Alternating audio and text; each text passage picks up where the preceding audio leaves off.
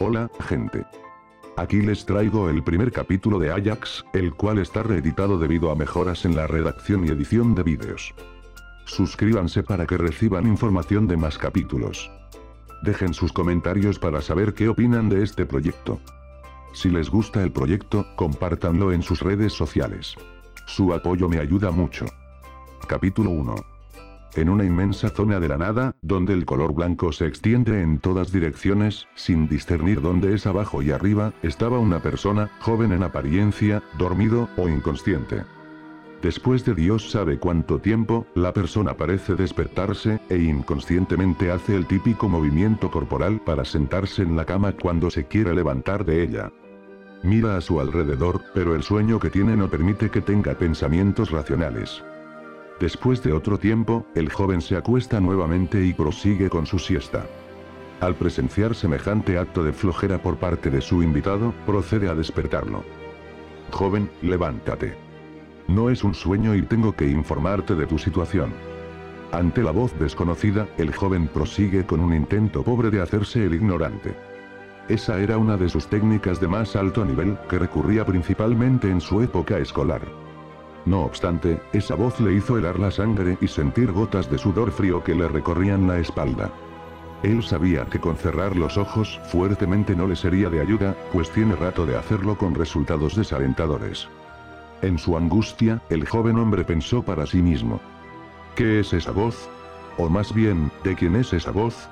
Nunca he sentido un miedo tan fuerte y a la vez extraño. Siento que todo mi cuerpo tiembla de miedo. Sin otras opciones, se arma de un poco de coraje para levantarse.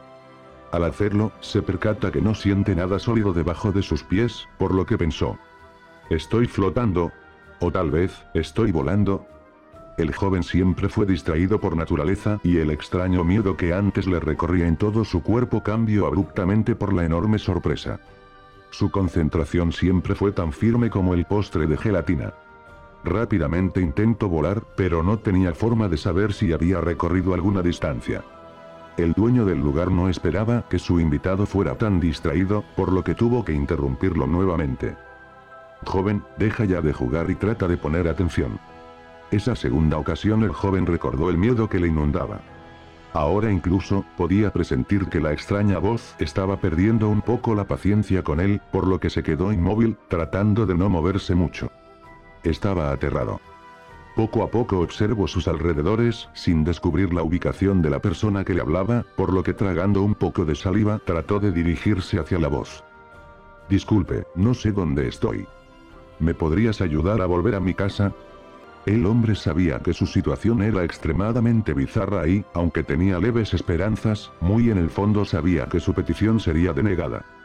Pese a que trató de ser educado al dirigirse hacia la voz, sus pensamientos galopaban en otra dirección.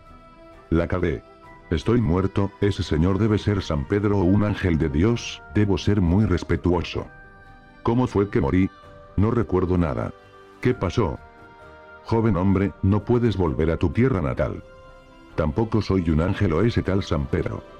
En lugar de sentirse más tranquilo, el joven se puso más ansioso al darse cuenta de que le pueden leer la mente, por lo que deseo desde el fondo de su ser el no pensar, o por lo menos, pensar en nada estúpido.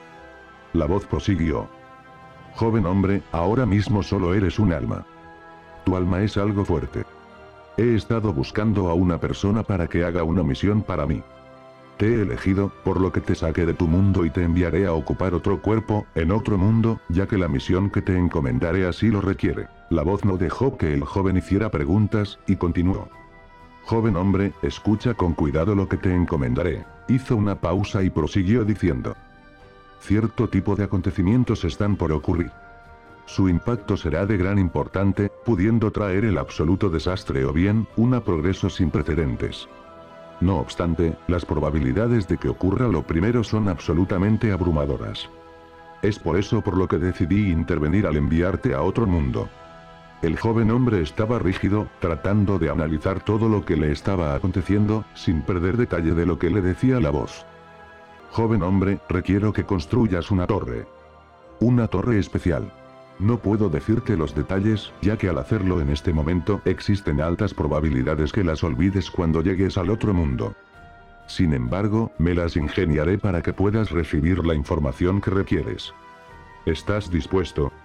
El joven hombre estaba en una pérdida, pensando para él mismo. ¿Cómo quiere que esté dispuesto? No lo estoy. Olvidando el hecho que no podía hacer que sus pensamientos eran leídos por la voz. Joven hombre. Sé que es una solicitud inesperada de mi parte. Sin embargo, soy un ser generoso, por lo que no te trataré mal. Cumpliré algunas de tus peticiones.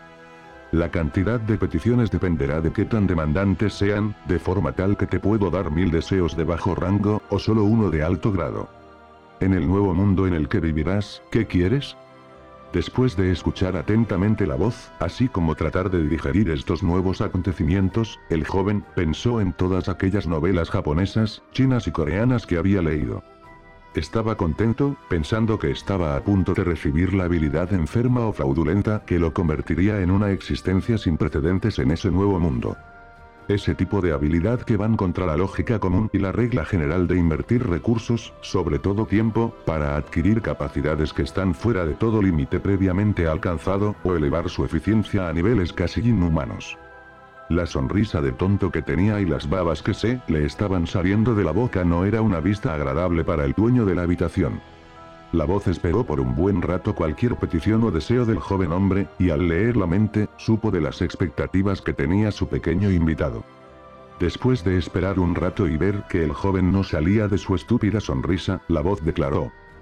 Joven, como no te decides, ya decidí por usted y gasté parte de la cuota milagrosa en instalarte una serie de técnicas en tu mente. Al escuchar eso, el joven se asustó, pero se dijo para sus adentros técnicas, con solo eso, sé que iré a un mundo de fantasía, típico de las novelas chinas. ¿Será un mundo de Xuanwan, Xiangxia o Luxia? Después de esos pensamientos el joven hombre se dirigió a la voz diciendo. Estimable señor, este humilde es un occidental, por lo que conoce poco de la cultura oriental. Hizo una pausa, y prosiguió.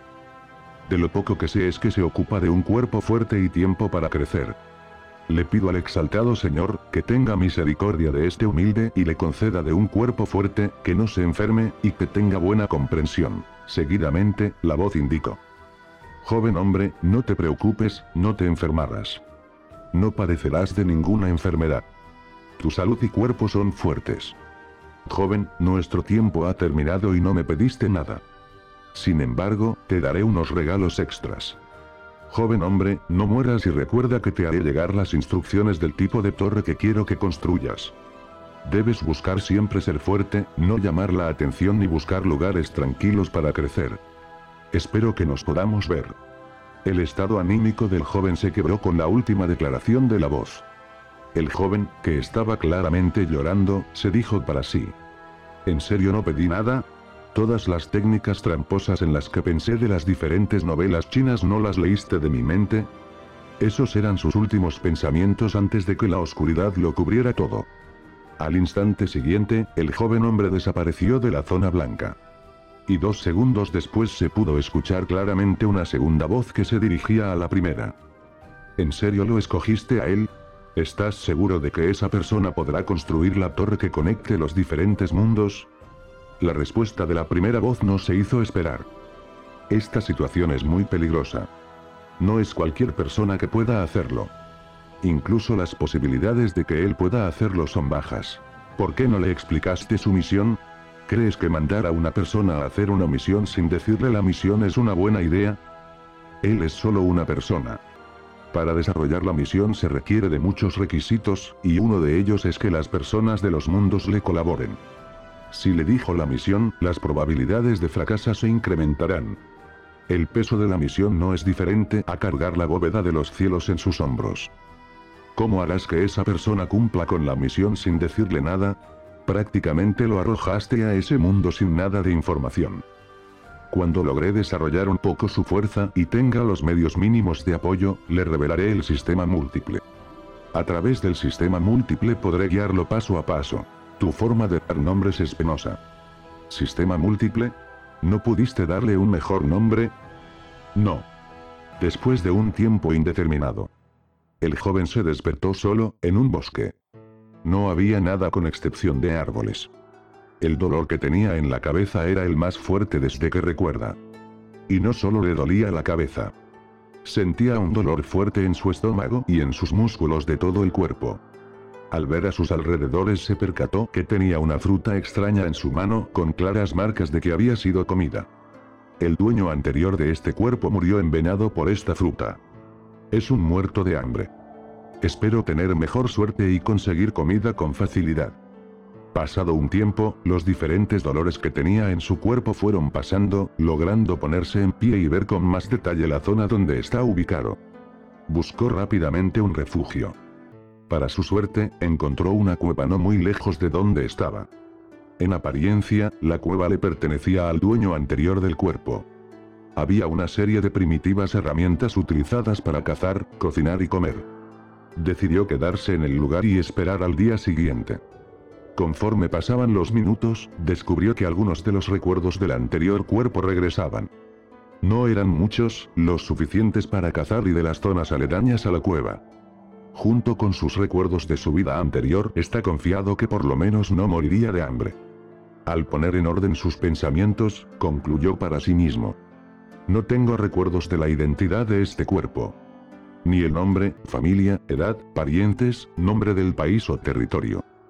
Solo tengo mis propios recuerdos y los conocimientos básicos de supervivencia heredados del dueño anterior de este cuerpo. El joven no lo sabía, pero su cuerpo era realmente joven, sin embargo, por lo que se podía ver, el cuerpo que tenía es grande y robusto, que luce alrededor de unos 15 años. También descubrió los regalos de la voz, esas técnicas. La primera de ellas es técnica de creación ilimitada. De acuerdo con la información que fluye en su cerebro, esta técnica tiene tres niveles. El primer nivel aumenta la comprensión, sabiduría e inteligencia, procesar datos e información del usuario, permitiendo 1. Dividir hasta el componente mínimo cada sección de las técnicas. 2. Conocer el efecto de cada una de las secciones mínimas de las técnicas. 3. Mejorar o unir con otros segmentos de técnicas. 4. Modelar y pronosticar nuevas técnicas o mejoras de estas. 5 conocer el efecto de las técnicas creadas o mejoradas. Evitando experimentar en carne propia cualquier variación de las técnicas. Esto permite ahorrar tiempo y encontrar nuevos horizontes. El segundo nivel permite romper ese límite y mejorar la técnica a niveles superiores que aún ni los autores de las técnicas sospechaban. Esta técnica utiliza lo creado para identificar una tendencia y crear los límites superiores. Las exigencias a nivel de comprensión, sabiduría, e inteligencia, procesar datos e información, es muy superior al primer nivel.